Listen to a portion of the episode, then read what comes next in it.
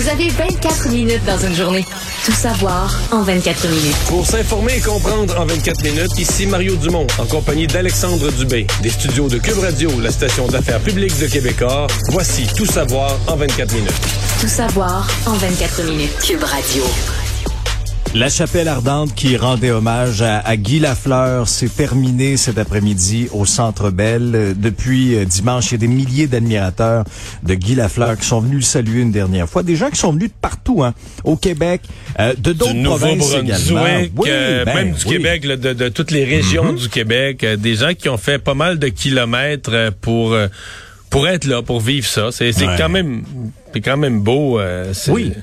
Oui, puis je trouve que ça a été bien fait à Mario, tu sais, euh, bon les trophées que Guy Lafleur a remportés dans sa carrière à titre euh, individuel, mais aussi bon la Coupe Stanley bien sûr, les euh, plusieurs personnes de la classe politique également qui ont défilé devant oui, son Le Canadien a fait les choses quand même en, grand avec mm-hmm. beaucoup de classe, là, c'est oui. très très bien fait. Oui, faut le souligner, c'est vrai, euh, t'as raison, t'as raison de le dire. Et euh, tout de suite, moi, ce qui m'a marqué, de un, oui, il y a des gens qui l'ont vu jouer, qui sont allés lui rendre hommage, mais il y en a d'autres aussi, c'était des plus jeunes, des parents qui amenaient les enfants pour un peu euh, transmettre ce savoir-là, cette tradition, leur inculquer aussi à quel point ce, cet homme-là, Guy Lafleur, c'était quand même un, un géant. Et euh, je te fais entendre quelques commentaires. Chacun a son histoire avec Guy Lafleur et chacun avait sa raison pour, euh, pour se rendre au Centre Bell. Voici donc un condensé de quelques commentaires recueillis un petit peu plus tôt aujourd'hui.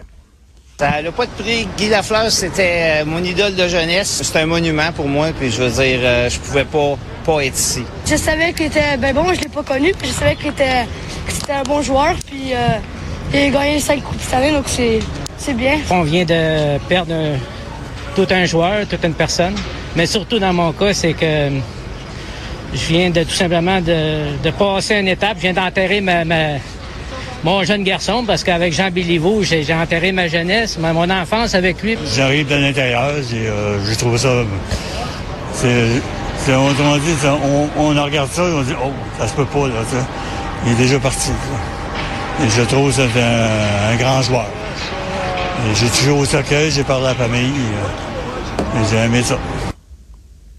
Mais euh, c'est une chose qui, qui me frappe là, avec les, les, les, jours qui passent, puis les témoignages. Mm-hmm. euh, il est mort jeune, au-delà de, de, tout le reste. Oui, à 70 ans. Euh, oui, vraiment, vraiment. Mm. Et comment je dirais ça? Tu sais, euh, Maurice Richard est mort, il avait près de 80 ans. Monsieur Béliveau, je, sais pas exactement, mais était, mais on dirait que ces gens-là, on les avait vus plus, euh, je suis dans le monde des perceptions, là, collectives mais tu sais, moi, je me souviens de Maurice Richard qui, était, qui avait les cheveux gris, qui était devenu comme un plus vieux monsieur. Euh, monsieur Béliveau aussi, tu comprends? Euh, c'est comme si Guy Lafleur... Je pense pour le Québécois, Guy Lafleur a jamais été vieux.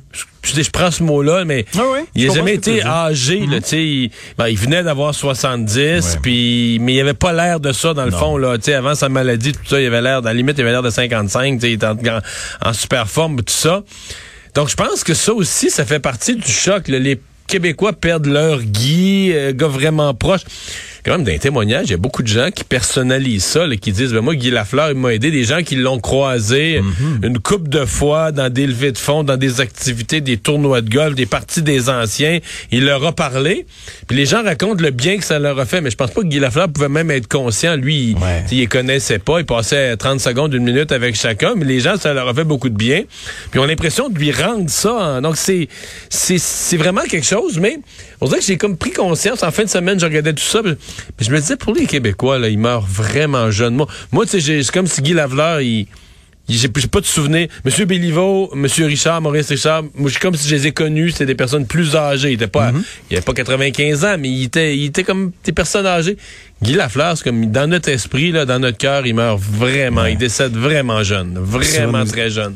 Souvent, nos idoles sont immortelles aussi. En plus, en euh, plus. Puis c'est sûr que lorsqu'on a vu, lorsque l'organisation des remparts, la Ligue de hockey junior majeur du Québec l'automne dernier a rendu hommage à Guy Lafleur, j'ai l'impression qu'il y a plusieurs personnes aussi qui ont pris conscience de, l'ampleur de la maladie qui l'affligeait aussi là, tu parce que euh, il était, il était bon, ça lui demandait tout un effort d'être là. Il tenait à être là, mais on, on sentait que ça lui demandait quand même tout un effort. Mais c'est quand même Bravo quand même à tout ce monde-là. C'est quand même ah, bien parce que là, bon, là, là, là les hommages qu'il entend présentement, il les entend, qu'il entend présentement, qu'il entend, qui, qui a présentement, il les mm-hmm. entend pas. Mais on, a quand même euh, en Outaouais chez lui, il y a eu quelque chose euh, récemment. C'est mm-hmm. Non, euh, à, Gatineau là, ils ont fait ah un événement. Ouais, à l'Arena. Oui, exactement, exactement. Ils ont fait quelque chose. Je peux pas dire quel mois, mais cet automne à mm-hmm. Québec. Donc il y a eu quand même plusieurs grands moments où on a tenu à lui rendre hommage, alors qu'il était malade, mais qu'il était capable de se déplacer, tenait à être là. Exact.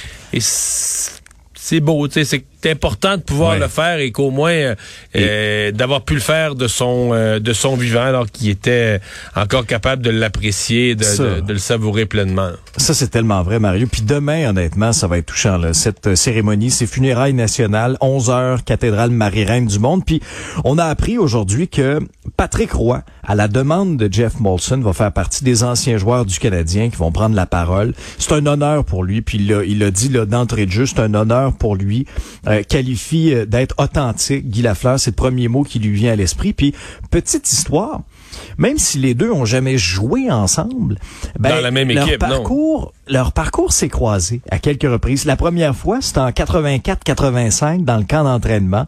Euh, Patrick Roy en était à son premier camp d'entraînement avec le Canadien. Il avait commencé la saison avec le grand club, mais avait été retourné dans les rangs juniors. Quelques années plus tard, Guy Lafleur revient à Montréal dans l'uniforme des Rangers. Qui est dans les buts? Patrick Roy. Et Guy Lafleur en score 2 contre Patrick Roy.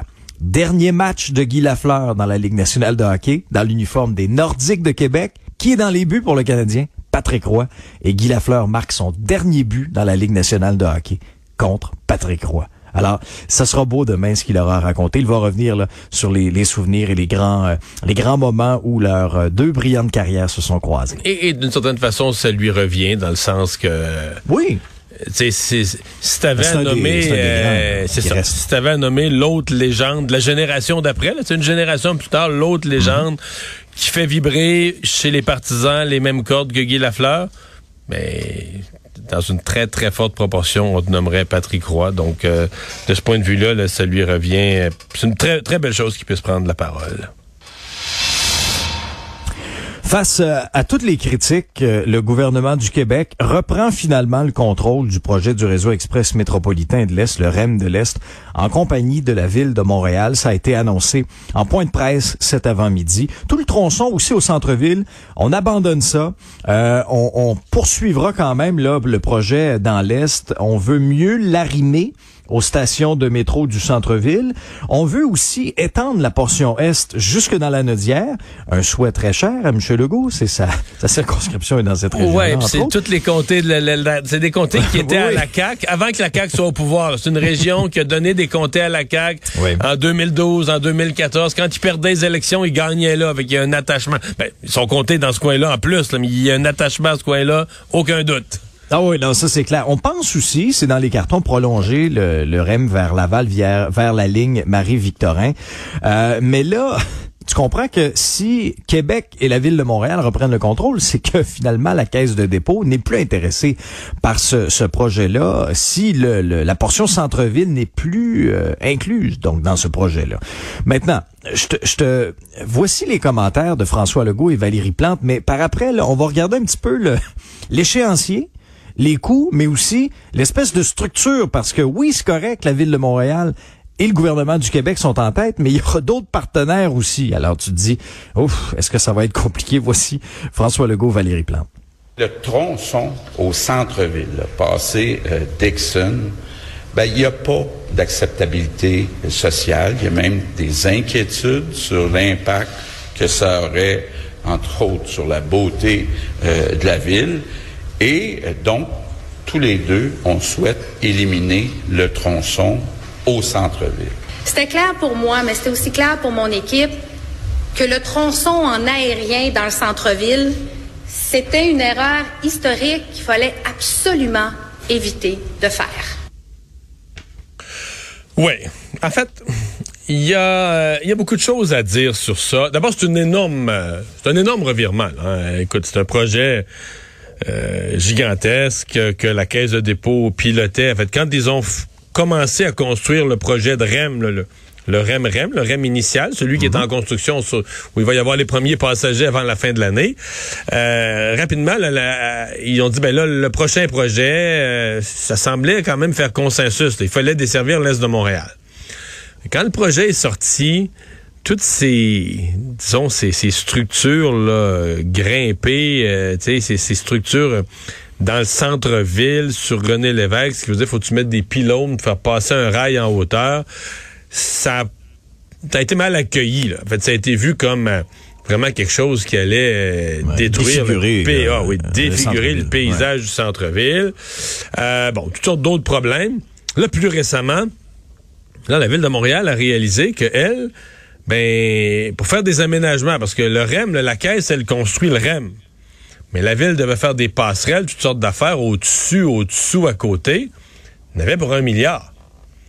Est-ce que la ville de Montréal met un milliard dans un projet où la mairesse n'a pas été consultée, qui fait pas l'affaire, dont une partie au centre-ville est rejetée par une majorité de la population, euh, en, en indigne plusieurs, etc. Il y avait un problème. Donc, ce qui s'est passé aujourd'hui de ce point de vue-là, c'est la bonne chose les gens se sont parlé. Euh, on abandonne la partie qui n'a pas de... Parce que là, quand on dit qu'il n'y a pas d'acceptabilité sociale, parce que si tu mets des milliards pour quelque chose qui n'a pas d'acceptabilité sociale, c'est un problème, un vrai problème. Donc, ce qui s'est passé, on pourrait dire c'est la bonne chose. Mais j'ai un gigantesque mais, là. Parce que pour ceux qui pensent que ça prend du transport collectif, pour ceux qui pensent que ces projets doivent se matérialiser et se réaliser, tu sais, la caisse de dépôt, le REM actuel, c'est incroyable quand même. le délai aurait été court. En quelques années, on est passé de on veut un projet, on fait des plans, on approuve les plans, on, on va en appel d'offres, on construit. Mais, Alexandre, quand présentement, là, on dit, ben là, la, la caisse est plus là, c'est le gouvernement du Québec, donc le ministère des Transports du Québec, avec la ville de Montréal qui reprennent ça ça peut prendre 50 ans. Là. Puis ben c'est sûr. Regarde, qui est autour de la table. Là, t'as Québec, Montréal, pas tout. T'as l'Autorité régionale de transport métropolitain, la RTM. La, la STM. qui est aussi. Regarde, moi, là, moi, Alexandre, si je voulais je disais, il faut planter une fleur dans ma cour, mais qu'au fond de moi-même, je voulais pas qu'elle soit plantée, là. Je mettrais ces quatre organismes-là ensemble responsables de planter ma fleur. Où on plante la fleur? Comment on plante la fleur? Quelle fleur? Quelle, sorte? Quelle couleur de fleur? Quelle sorte de fleur? Quelle couleur de fleur? Puis là, au moment où tu dis, ah ben là, ils ont décidé le mauve, ils ont décidé le mauve, ah ben on est à, OK, on a la couleur. Et il a juste à minuit moins une, là. Au moment où t'as, là, il y a un comité de citoyens qui va dire, mauve? Ha! De quoi mauve? T'as pas d'acceptabilité sociale pour du mauve, Mario. Non, je te jure. Donc, je veux pas être trop cynique, mais je le suis beaucoup parce que je me dis, ah, mon Dieu, mon Dieu. Il y en a des étapes, là faire les plans, faire approuver les plans, euh, aller en appel d'offres, le quel mode de transport, le train, quel wagon, euh, les expropriations des terrains, le mode d'expropriation. Tu vois, c'est tellement gros à faire, le construire du transport en commun dans une ville déjà construite. Faire ça dans un champ, c'est facile, tu sais. Mais dans une ville déjà construite, c'est tellement complexe que si à chaque étape, à chaque étape, t'as 4, 5, 6, 7 joueurs autour de la table qui chacun a leur bébite, chacun a leur priorité. Puis là, après ça, c'est Montréal qui est en élection. Puis l'autre année, c'est le gouvernement du Québec qui est en élection. Puis après ça, il y a une élection partielle dans un des comtés. Ça finit jamais. Ça finit jamais, jamais, je te jure. Ça finit jamais, jamais, jamais. Donc, euh, j'ai peur. Si, si on veut pas dépenser cet argent-là, on veut que le projet se réalise jamais, on peut être cynique puis dire, ben, c'est parfait.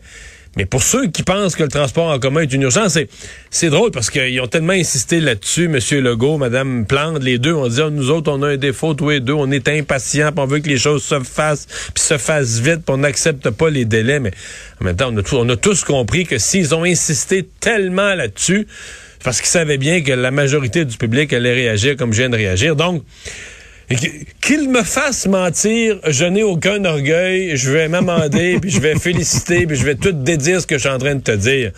Mais basé sur l'historique, basé... Et regarde, cherchons pas loin, là. allons pas chercher ailleurs que dans l'est de Montréal. La ligne bleue. Oui. Moi, quand j'ai quitté la politique en 2008, ça fait 14 Ah. ans de ça, la ligne bleue, l'Alexandre, c'était fini. Tout était fini, prêt. hein? Tout était prêt. les terrains, le tracé. Tu comprends? On était à l'étape là, qu'on on cherchait une pelle pour commencer à creuser. là. Ben oui. Puis 14 ans plus tard, il n'y a rien de fait. Mais là, on dit encore, on est au même même point. Là, ce matin, Valérie Plante disait, Hey, là, on a une entente là-dessus. Merci au ministre Bonardel. Là on, là, on le fait, la ligne bleue. Mais tous les projets, la ligne sur P9, c'est à coup. Tu comptes en décennies. C'est pas compliqué avec les joueurs qui sont autour de la table. Tu comptes pas en années. Tu comptes en décennies. C'est- une, deux, trois, quatre, mais c'est pas des années, c'est des décennies. Fait que euh, voilà, Ben, c'est ça l'histoire. Donc, ce matin, t'es partagé entre toute une opération de communication, qui a plein de bon sens, des élus qui ont fait la bonne chose. Il y, a- il y a toute une partie qui est correcte. Puis après ça, tu dis, OK, l'annonce, c'est quoi? OK, voici ceux qui reprennent le projet. Puis là, tu viens blême. Tu parles de, de décennies, Mario. Euh, ça fait plusieurs décennies que les habitants du petit village de Kitsisakik, Oui. euh, en bordure de la, de la 117, là, pour situer les gens dans le parc La Vérandrie, demandent à avoir accès à l'électricité. Ben, il y a eu une grosse annonce ce matin à Val d'Or, en Abitibi-Témiscamingue, de la PDG d'Hydro-Québec, Sophie Brochu, euh, et du ministre euh, responsable des Affaires autochtones, là, Yann Lafrenière. Le petit village, finalement, sera enfin branché au réseau électrique. Là, euh, c'est Hydro-Québec qui va prendre en charge les coûts de conception, de construction des équipements. Ils ne sont pas connus pour l'instant, ce sera connu plus tard. Et dès cet été, il y aura des études, euh, des études techniques. Maintenant, ce qu'il faut comprendre, juste pour euh, euh, bien aiguiller les gens, actuellement, les, les habitants, les, les Ils ont de l'électricité, là. ben, il y en a, mais à coût de génératrice, euh, qui coûte une fortune. Je lisais, là, que par année, mettons, les, les gens du village paient entre 4 000 et 6 000 piastres d'essence par année pour faire fonctionner leur génératrice Ça personnelle. baissera pas cette année? Avec le prix, de la- ça- prix- le prix hey, actuel non, des carburants? Non, c'est clair. Et euh, pour se chauffer, ben souvent, euh, si t'as pas euh, t'as une génératrice ou ben t'as un poêle à bois de ce côté-là. Alors, euh, Sophie Brochu, euh, PDG d'Hydro-Québec, suivi des commentaires d'Yann Lafrenière. L'idée est simple. C'est de raccorder votre communauté, de construire les installations électriques qui sont nécessaires pour s'y rendre. On va le faire à la charge d'Hydro-Québec. C'est nous qui allons assumer l'entièreté de ces coûts-là. Et on va faire ça avec vous, chef, puis avec les gens de votre communauté. Ils ont été plus que patients et les changements qu'on va annoncer aujourd'hui sont extrêmement importants pour la communauté. Euh, la vie est plus complexe, elle est moins confortable à Kitsakik, alors cette offre-là va venir euh, régler de grands problèmes. Mais faut. euh, c'est important qu'une annonce comme ça se fasse puis qu'elle soit publicisée. Il faut que les gens de, de partout au Québec prennent conscience d'où on parle. Je, je- je serais curieux de voir la réaction de monsieur, madame, tout le monde là, qui vit à, à, à Lévis, à Rivière-du-Loup, à Terrebonne ou en banlieue de Montréal. C'est ah ouais. OK, la, la, la présidente d'Hydro-Québec aujourd'hui fait une annonce qu'on branche des gens à l'électricité. C'était pas. C'était pas Maurice Duplessis qui avait fait ça, l'électrification rurale. C'était pas dans le bilan, c'était pas dans le bilan de Duplessis à la fin des années 50, c'est qui avait complété l'électrification rurale, là, tu sais. Il y, a- il y a bien des gens qui connaissent pas nécessairement la réalité de ces peuples autochtones-là. Moi, je viens d'Abitibi, je passais par là très très souvent. Euh, les, les conditions de vie à Kitsisakik, c'est pas drôle. Il y a même pas, il y a pas d'eau là. Il y a pas d'eau, euh, il y a pas de réseau d'eau courante. Euh, il y en aura toujours pas, mais au moins les maisons seront branchées. Il y en a 88 là euh, d'ici 2025. Mais c'est méconnu ça dans la population générale. Marie. Puis on peut dire, oui, ce sont des petites communautés, c'est vrai, mais des petits villages euh, non autochtones au Québec, là, des villages de, de, de, de 100 maisons, là, sont, ils ont l'électricité, là. Ils sont branchés, là, sont raccordés, là. N'importe où, là, jusqu'aux îles de la Madeleine. par- Donc c'est, euh, ouais. C'est- disons que c'est pas, euh, comme disait l'autre, c'est pas du luxe. C'était dû et bon, tant mieux, euh, comme on dit, euh, mieux vaut tard que jamais. Donc tant mieux si ça se fait maintenant. Mais euh, il y avait, c'est Richard Desjardins a souvent crié leur malheur. Là. Ces communautés algonquines de la région de l'Abitibi étaient probablement les plus euh, eau, électricité, services de base étaient probablement parmi les, les plus euh, les, les, les plus mal équipés, les plus mal servis de tout le Québec. Tout savoir en 24 minutes. Euh, bien des réactions au lendemain de, de cette annonce euh, faite dimanche. Euh, le gouvernement Legault qui s'entend finalement avec les médecins omnipraticiens pour aller de l'avant avec son projet de guichet d'accès à la première ligne en santé. C'est un premier pas de ce fameux plan de refonte hein, du système de santé du ministre Christian Dubé. Donc, Québec veut améliorer l'accès pour une bonne partie des, des 900 000 citoyens qui n'ont toujours pas de médecin de famille. Donc, à partir de maintenant, les Québécois qui sont sur la liste du guichet d'accès à un médecin seront progressivement inscrits à un groupe de médecine de famille en donnant priorité aux patients les plus vulnérables. Donc, on veut trouver un médecin de famille à 500 000 Québécois d'ici mars 2023. C'est l'objectif du ministre de la Santé, Christian Dubé, que je te fais entendre, suivi des commentaires du docteur Marc-André Amillot de la Fédération des médecins omnipraticiens du Québec. Il y a eu des ententes autant du côté du gouvernement que des médecins de dire on est prêt à travailler autrement. On est prêt à travailler avec un guichet d'accès qui va permettre aux médecins de voir vraiment des gens qui ont besoin d'eux. Puis pendant ce temps-là, nous, avec les nouvelles données qu'on va avoir, on va être capable de mieux identifier dans quelle région il manque des médecins. Ça va prendre des plages euh, de disponibilité des médecins. Ils ont déjà commencé à offrir ces plages-là. On va mieux les structurer, on va mieux les organiser. Et, euh, et, et ça, ça va permettre d'orienter ou de rendre disponibles des plages euh, euh, médicales. Ouais. Mais euh, c'est important de séparer l'annonce en deux, là, parce qu'on va peut-être se parler de les nouveaux gaps, le guichet, parce que les gens sont peut-être confondent là. la liste d'attente pour être inscrit, là, pour être prise en charge par un médecin de mm-hmm. famille et les guichets d'accès à la première ligne qui vont permettre à des gens qui n'ont pas de médecin de famille d'avoir accès à un médecin. C'est deux affaires complètement séparées. Les deux sont dans l'entente. Donc là, on vient d'entendre, tu viens de nous expliquer la, la première partie. Donc on espère d'ici un an que la moitié des gens qui ne sont pas pris en charge, donc le, million de gens ou 900 quelques mille qui cherchent un médecin de famille, que la moitié d'entre eux vont être pris en charge par un groupe de médecine familiale. C'est pas toujours un médecin de famille, des fois c'est un groupe de médecins de, médecine familiale, mais qui t'assure que le jour où tu as besoin, euh, tu vas pouvoir un rendez-vous, tu vas pouvoir prendre un rendez-vous, tu vas pouvoir être vu incluant le fameux objectif, le 36 heures pour les urgences, 72 heures maximum pour les moindres urgences c'est une chose d'avoir un médecin de famille, mais c'est une grosse garantie que tout le monde puisse être vu. 72 heures, c'est trois jours. Euh, tout le monde puisse être vu au besoin en trois jours. C'est la, barre est quand même haute là-dessus. Mais après ça, il y a l'autre volet. Hein? Le volet, les médecins qui disent maintenant, parce qu'ils étaient jusqu'à maintenant assez, bon, eux disent que non, mais ils étaient assez réticents, ils étaient assez négatifs avec le guichet, le, guichet d'accès à la première ligne. Habituez-vous à l'expression le GAP, c'est la, nouvelle affaire du, du ministre Christian Dubé. Alors ça aussi, essentiellement le GAP, tu vas appeler. Peut-être qu'il y aura des rendez-vous sur Internet aussi, probablement. Mais le but, c'est que les gens on dit que dans le Bas-Saint-Laurent, où ça a été inventé, où ils ont développé le concept, ça vient de chez nous, ça vient vraiment de ma région. Une personne sur deux voit pas un médecin. Pas qu'elle a pas de service. Elle, voit, elle, va, parler au téléphone, elle va expliquer son affaire à des personnes vraiment spécialisées dans le tri, là. un peu comme l'infirmière au triage dans une urgence. Ça. Puis elle est orientée vers la bonne route. Va t'orienter vers un pharmacien. Va t'orienter vers un, physiothérapeute. Va t'orienter vers une infirmière praticienne, donc vers une autre ressource.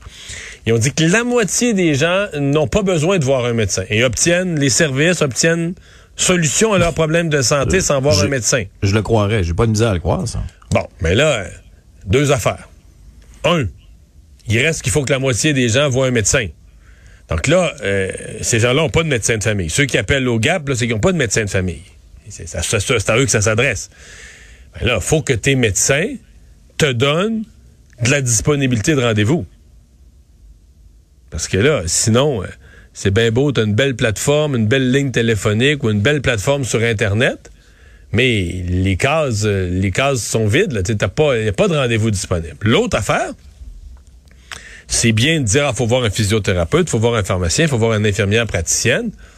Encore faut-il les avoir, ces professionnels-là, qui donnent des rendez-vous aussi. Donc, c'est une étape. disons, l'entente avec les médecins omnipraticiens, c'est une étape où le groupe, un des groupes les plus importants, sinon le groupe le plus important, te dit, ben là, les nouveaux guichets, on, on rentrera pas là-dedans reculons. On veut que ça marche, on va y participer, on va prendre des moyens pour que ça fonctionne.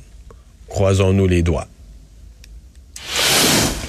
Et un mot en terminant, Mario, euh, sur l'Ukraine. Ça fait 68 jours que les bombardements durent du côté de l'Ukraine. Euh, deux choses. Aujourd'hui, Nouvelle évacuation des habitants réfugiés dans l'usine euh, métallurgique de Mariupol, une usine qu'on parle depuis quelques semaines déjà, l'usine Azovstal. Hier, il y a une première opération qui a permis de sortir à peu près une centaine de civils des souterrains, principalement des femmes et des enfants. Et l'autre, c'est une date qu'on avait en, encerclée au calendrier, la date du 9 mai, une date très symbolique parce que la Russie célèbre le 9 mai, le jour de la victoire, qui correspond à la reddition des nazis face aux Alliés après la Deuxième Guerre mondiale. Maintenant, euh, la Russie a démenti vouloir mettre un terme à son opération militaire pour cette date-là. C'est le ministre des Affaires étrangères, Sergei Lavrov, qui a dit que la Russie ne cherchait pas à terminer la guerre en Ukraine pour lundi. on pourrait euh, que dire, les militaires n'ont pas l'intention d'ajuster leur, on pourrait dire la Russie n'est pas capable de toute façon, fait n'a pas eu le choix que de... Je pense que si tout avait bien été, euh, il aurait fini ça bien avant. Il l'aurait célébré le 9 mai. Là. Exact. Mais dans l'état actuel des choses, ils sont mieux de faire semblant que le 9 mai, c'est une date... C'est une date comme les autres. Alexandre, résumer l'actualité en 24 minutes, c'est mission accomplie.